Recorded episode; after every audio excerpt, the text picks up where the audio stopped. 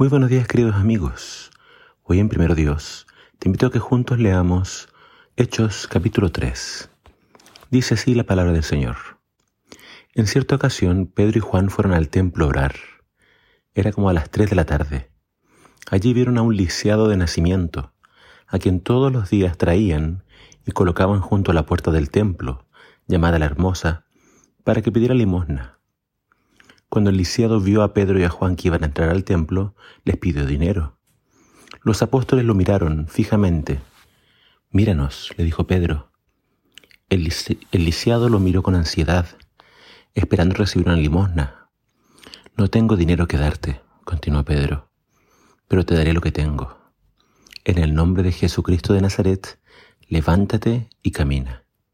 Entonces Pedro lo tomó de la mano y lo levantó.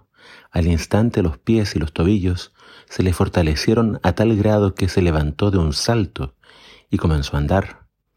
Más tarde entró al templo con ellos, saltando y alabando a Dios.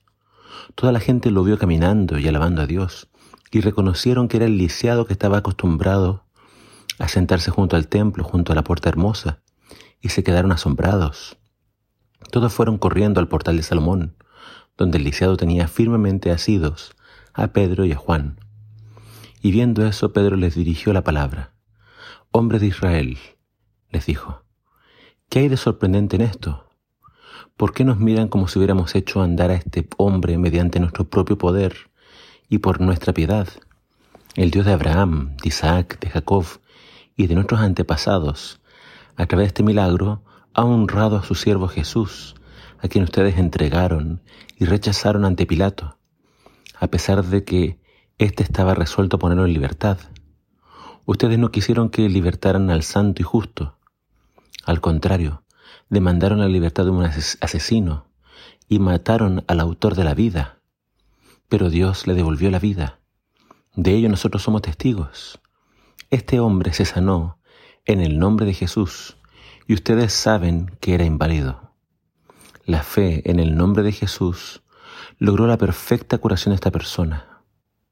Hermanos, comprendo que lo que ustedes le hicieron a Jesús lo hicieron en ignorancia, y lo mismo podría decirse de sus dirigentes.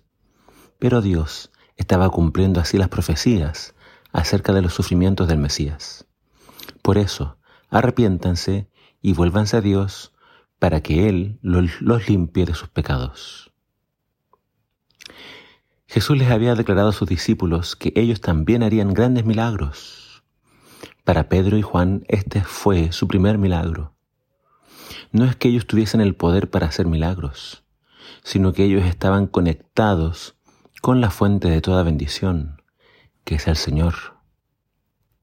Mucho mejor que el dinero que este hombre estaba pidiendo era la salud.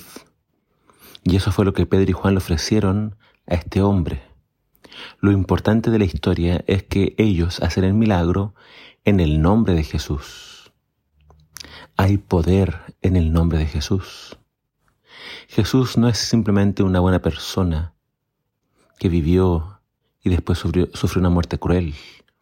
No es simplemente un buen maestro que dejó buenas enseñanzas.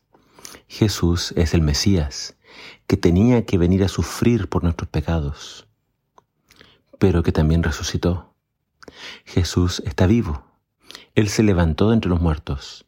Está ahora en los cielos a la diestra de Dios y dentro de poco tiempo vendrá a buscarnos.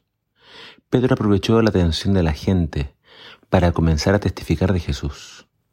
El, sermón de Pedro que vemos acá es netamente cristocéntrico. Les dice a las personas, ustedes lo mataron, ustedes pidieron que fuera crucificado, Ustedes pidieron, la libertad de un criminal, un asesino.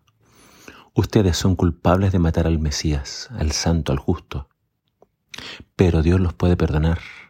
Arrepiéntanse, apártense de sus pecados, regresen a Dios.